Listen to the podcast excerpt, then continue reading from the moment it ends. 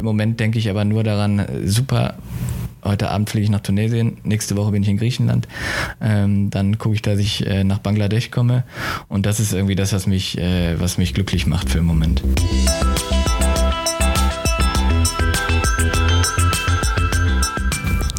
Diesen Satz hat mein heutiger Gast Tim Röhn bereits vor der Corona-Krise gesagt. Und auch wenn es im Moment mit dem Reisen nicht so ganz einfach ist, kann es durchaus zum Alltag gehören von Journalisten, heute hier zu sein, morgen da zu sein und in der ganzen Welt zu reisen. Tim Röhn ist genauso ein Journalist, der relativ viel unterwegs ist. Jetzt in der Corona-Krise sah das bei ihm auch ein bisschen anders aus. Darüber werde ich mit ihm aber heute nicht sprechen, sondern ich werde über den normalen Alltag als Journalist sprechen, wo er eben viel unterwegs ist. Mein Name ist Mathis Katnik, ich bin Volontär im Team 25 und in diesem Podcast spreche ich immer mit Absolventen und Volontären und er richtet sich an alle, die sich eben für den Beruf als Journalistin oder auch Journalist interessieren, beziehungsweise für die Ausbildung hier auf der Axel Springer Akademie. Wie gesagt, heute zu Gast sein wird Tim Röhn. Er war damals im Team 7 der Axel Springer Akademie und er ist nicht nur Journalist, sondern er unterrichtet mittlerweile auch auf dieser Akademie. Und darüber möchte ich jetzt gleich am Anfang mit ihm sprechen. Du warst ja nicht nur auf der Akademie, du unterrichtest mittlerweile auch auf der Akademie und machst einen Kurs äh, zum Thema investigative Recherche. Worum geht es denn in deinen Kursen so? Es geht vor allem darum, die, die, die Volontäre so ein Stück weit auf den möglichen Berufsalltag des im In- und Ausland tätigen äh, Reporters vorzubereiten und gleichzeitig für die Notwendigkeit von fundierter Recherche zu sensibilisieren und eben sich auch die, auch die Grundprinzipien von, von, von investigativer Recherche oder einfach von Recherche äh, zu, äh, klar zu machen. Äh, das ist, glaube ich, ein sehr interaktives äh, Seminar und äh, vor allem, vor allem diese, diese drei genannten Punkte stehen an, an den zwei Tagen im Mittelpunkt. Du bist da mittlerweile, gibst du ja schon mehrere Kurse. Bist du jetzt eigentlich mehr schon Lehrer oder immer noch hauptsächlich Journalist? Mm, also ich, ich bin hauptsächlich äh, Journalist und, äh, und Reporter, so sehe ich mich. Ähm, ich, äh, ich glaube, dass, dass, dass dieses Seminar funktioniert, weil ich hier tatsächlich äh, direkt von da draußen in die Akademie hier nach Berlin komme und berichte, was, was draußen als Reporter los ist, was, was, man, was man machen muss ähm, wie man wie man als als als äh, als als Reporter sich durch die Welt bewegt. Ich bin jetzt gerade aus aus Südspanien hier hingekommen, wo ich aktuell äh, verschiedene Recherchen mache und und fliege jetzt nach dem also direkt nach dem nach dem Seminar weiter nach Tunesien. Also es ist wirklich dann so ein Zwischenstopp hier an der Akademie, um halt das, was ich erlebe, dann hier an den an den an den an den Nachwuchs zu bringen sozusagen. Ähm, aber hauptsächlich bin ich natürlich Reporter, der unterwegs ist und Geschichten sucht und sie aufschreibt. Was war dann deine letzte Geschichte in Südspanien? Spanien. Die letzte Geschichte in Südspanien handelte äh, von, von sofortigen oder sagen wir mal Schnellabschiebungen der spanischen Behörden von Migranten an der, an der Grenze zu, zu Marokko, von Abschiebeflügen nach Mauretanien ähm, und der Frage eben, ist das mit äh, geltendem EU-Recht äh, vereinbar? Äh, da war ich äh, an verschiedenen Orten in Südspanien unterwegs, in der Exklave Ceuta und ähm, die Recherchen sind aber auch noch nicht abgeschlossen. Da, da werden weitere Texte zu der Thematik in, in, den nächsten, in der nächsten Zeit erscheinen. Wie genau bist du denn bei dieser Geschichte vorgegangen, also bei dieser Flüchtlingsgeschichte bei dem Gibraltar? Also ich habe mir zum ersten Mal vor anderthalb Jahren den Grenzzaun in Ceuta angeguckt. Ceuta ist eine kleine Stadt auf ähm, marokkanischem oder auf, auf, auf, auf dem afrikanischen Kontinent und ähm, das ist sehr, sehr interessant. Viele, viele Afrikaner, sehr viele Afrikaner, Schwarzafrikaner versuchen über diesen Grenzzaun in die EU einzureisen. Ähm, einzureisen ist äh, ein bisschen lapidar gesagt. Sie versuchen diesen Zaun irgendwie illegal zu überwinden. Und das ist ein Pulverfass, äh, Ceuta, und ein, ein ziemlich chaotischer Ort. Was mir da aufgefallen ist und was ich immer wieder gehört habe, war, dass die Leute, die es drüber schaffen über den Zaun, teilweise einfach sofort von den äh, Behörden aufgegriffen werden, von der Polizei und wieder durch den Zaun zurückgeschickt werden werden, ähm, ohne die Chance zu haben, äh, ins Asylverfahren zu kommen zum Beispiel. Meines Erachtens ist das illegal. Äh, meines Erachtens kann äh, eine Regierung so nicht vorgehen. Ähm, und es ist noch ganz, ganz lustig, dass in Madrid ein Linksbündnis äh, regiert, von dem man das vielleicht nicht unbedingt erwarten würde, dass sie, dass es so agiert. Und so dachte ich, dass das sehr interessant ist. Hab dann mit Behörden gesprochen, mit Leuten vor Ort, mit Migranten, mit NGOs und ähm, am Ende sind dann da verschiedene Berichte dann zu der Thematik erschienen. Auf jeden Fall sehr, sehr spannend. Ich habe gelesen, du hast bereits mit 16 Jahren dein erstes Geld mit einer Geschichte verdient. War also eigentlich schon immer klar, dass du Journalist werden möchtest? Das war tatsächlich schon immer klar, ja. Also das, ich, ich habe mit, mit, mit 14, 15 äh, angefangen, eine, eine, eine Homepage über einen Fußballverein in, in Solingen zu machen und da täglich äh, mehr oder weniger berichtet, ähm, ehe ich dann bei der Lokalzeitung anfangen konnte und das, das gleiche da tun konnte. Und ich wollte immer schreiben, immer draußen sein, äh, Geschichten finden. Also das, das, ist, das ist ein großes Glück. Ich glaube, vielen Leuten geht es da anders. Aber bei mir war das immer klar, ich will das machen. Und jetzt, du hast gerade gesagt, da war ich 16, jetzt bin ich äh, doppelt so alt, 32 und die, die, die Leidenschaft oder die einfach die, die Lust, Journalist zu sein und die Freude an diesem Job ist nicht kleiner geworden, sondern eher noch, noch größer. Ähm, also für mich kommt jetzt irgendwie da nichts anderes in Frage. Stichwort Fußball, weil du gerade von dieser Homepage gesprochen hast, du recherchierst auch relativ viel zum Thema Fußball und vor allem zu FIFA gab es da einige Berichte von dir.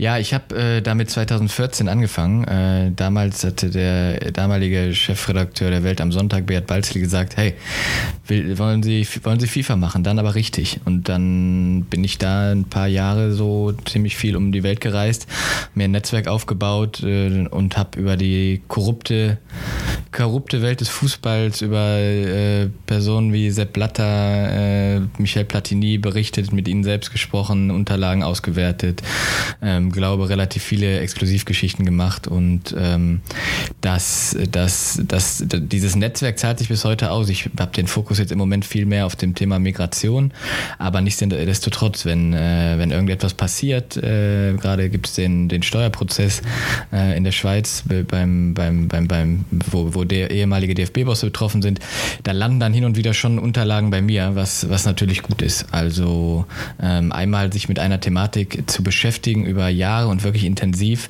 sorgt eigentlich dafür, dass dieser, dieser, dieser Stamm an Informanten bleibt, selbst wenn man den Fokus nach einiger Zeit ähm, auf, auf andere Geschichten legt oder auf andere, auf andere Thematiken legt.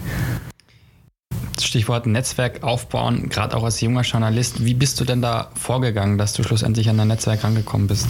Also was ich, äh, was immer funktioniert, äh, zumindest bei mir immer funktioniert hat, ist eigentlich, wenn man, wenn man, ähm, also nachdem man die, die mögliche Informanten, mögliche Quellen identifiziert hat, dass man sie einfach kontaktiert und nicht mit der Tür ins Haus fällt, was heißt, äh, ich will jetzt Zitate von dir oder ich will jetzt Unterlagen von dir oder ich will jetzt, äh, ich bin unter Druck, ich, du musst mir sofort bitte was geben, sondern einfach mal zu sagen, Herr so und so, Frau so und so, äh, sollen wir mal einen Kaffee trinken, sollen wir mal ein Bierchen trinken ähm, und uns einfach mal kennenlernen.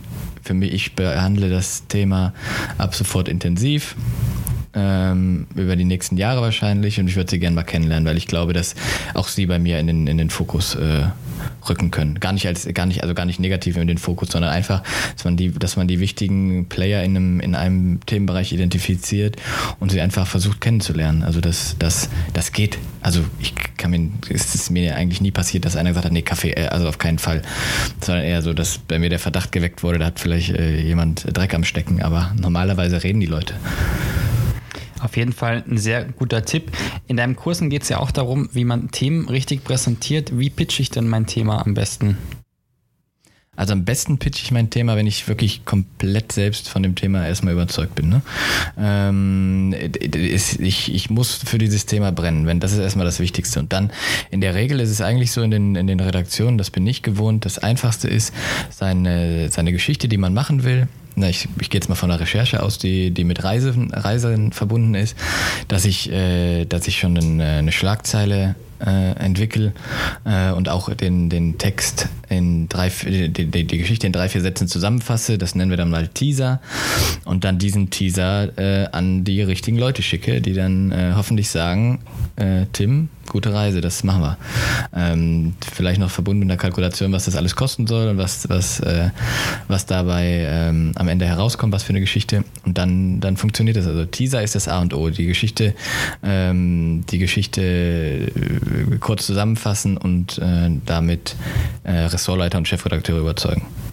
Du bist nach der Akademie zu Spiegel Online gewechselt, dann zu Welt, dann nochmal zum Spiegel und dann wieder zur Welt. Das ist doch schon etwas ungewöhnlich. Wie kam das eigentlich alles zustande? Bald gehe ich dann wieder zum Spiegel. Nein. Ähm, wie das alles zustande kam, ich äh, hatte die, ich hatte einfach ein sehr gutes Angebot damals von, von Spiegel Online während der Akademiezeit. Als Bayern München Reporter nach, nach München zu gehen und die Bayern zu begleiten, äh, das, das hat sich für mich extrem attraktiv angehört und deswegen hatte ich damals äh, entschieden, den, den, den Verlag zu verlassen. Ähm, das sah alles super aus von, von außen, aber ich äh, war nicht glücklich bei, bei Spiegel Online damals in dieser Rolle in München. Das war ein, ein Haifischbecken da als, als München-Reporter äh, unterwegs zu sein sein oder in einem Haifischbecken unterwegs zu sein. Das war damals sehr, sehr schwierig und am Ende hat auch die Rückendeckung aus der Redaktion gefehlt, um diesen äh, Job kritisch zu machen, um kritisch über den FC Bayern zu berichten. Deswegen äh, war dieses Internet so relativ schnell vorbei. Ähm, geschadet hat es mir aber, äh, glaube ich, nicht. Äh, ich hatte dann verschiedene Angebote und ähm, eines davon war eben von der Welt ähm, als, als mehr oder weniger als Westdeutschland-Korrespondent auf freiberuflicher Basis zu arbeiten und das hat sich für mich super angehört. Das wollte ich unbedingt machen und das zeigt natürlich auch wieder die Akademie. Ja, man hat eine Stammredaktion, aber man kommt automatisch auch in Kontakt mit anderen Redaktionen und äh, so ein Berufsleben ist lang. Ähm, das heißt, ähm, man profitiert davon, dass, dass, dass es so viele Ressourcen und Redaktionen in, in diesem großen Verlag einfach gibt. So war ich dann bei der Welt, das war super, habe dann angefangen eben da mit, mit Standort Köln mich um, um so in Westdeutschland zu kümmern, Belgien, Niederlande, Nachrichten, Justiz, Sport. Und irgendwann bin ich dann Reporter geworden, habe mich eben vor allem um FIFA gekümmert, war überall unterwegs und hatte dann ein Angebot vom Spiegel Anfang 2017 bekommen, nochmal zurück, also was ist zurückzukommen, dann zum Heft zu kommen als festangestellter Redakteur in Hamburg. Es war auch super. Ich, äh, ich wollte es, habe es natürlich gemacht, ein Angebot äh, für den Spiegel festangestellt zu arbeiten mit, äh, mit äh, Kündigung des Vertrags zum Renteneintritt. Äh, das war natürlich äh, interessant und habe auch viel gelernt in den, in den paar Monaten und viele Geschichten für den Spiegel gemacht, war viel unterwegs, ähm, möch, wollte aber, das war einfach eine persönliche Entscheidung, ich wollte nicht in so einer festen Struktur als Festangestellter arbeiten. Und die Möglichkeiten, die ich hier ähm, bei der Welt am Sonntag oder bei der Welt habe, ähm, Geschichten zu verschiedenen äh, Themen zu machen, äh, rund um die Welt, ähm, äh, mit, mit klarem Fokus auf zum Beispiel jetzt Migration, das ist einfach, das sind einfach, es ist einfach sehr, sehr gut. Also möchtest du aber auch bei Welt bleiben in Zukunft? Ich hatte jetzt die Möglichkeit tatsächlich äh, in den letzten Monaten auch was anderes zu machen und höre mir auch immer alles an, äh, habe aber wirklich mit Überzeugung entschieden, äh, hier weiterzuschreiben, definitiv, ja. An alle, die sich jetzt äh, bewerben möchten für die Axelspringer Akademie, hast du so diesen ultimativen Tipp, auf den man bei der Bewerbung achten sollte? Also eine gute Bewerbungsreportage ist, glaube ich, Pflicht. Da kommt man nicht dran vorbei. Ansonsten bei all den Formularen, die man ausfüllen muss oder Antworten, die man geben muss, ich glaube, wenn man zeigt, dass man für diesen, für die Idee, Journalist zu sein, brennt, dann hat man einfach sehr, sehr gute Chancen. Das, das sehe ich hier an der Akademie. Äh, das habe ich gesehen, als, als ich in der Ausbildung war. Das sehe ich jetzt, wenn ich hier mit den Leuten zu tun habe als, äh, als, als Dozent. Ähm, mit, mit Leidenschaft und wirklich dem Willen, was, was zu reißen, im, im Journalismus kommt man hier wirklich sehr, sehr weit. Und das, deswegen sage ich auch, die, wenn jemand von der Idee, Journalist zu sein, überzeugt ist, kann er was, was, was schaffen.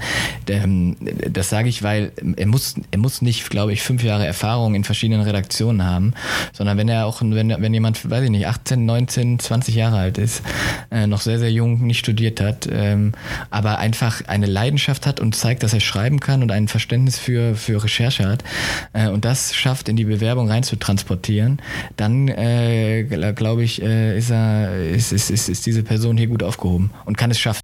Wir kommen jetzt zu den Abschlussfragen.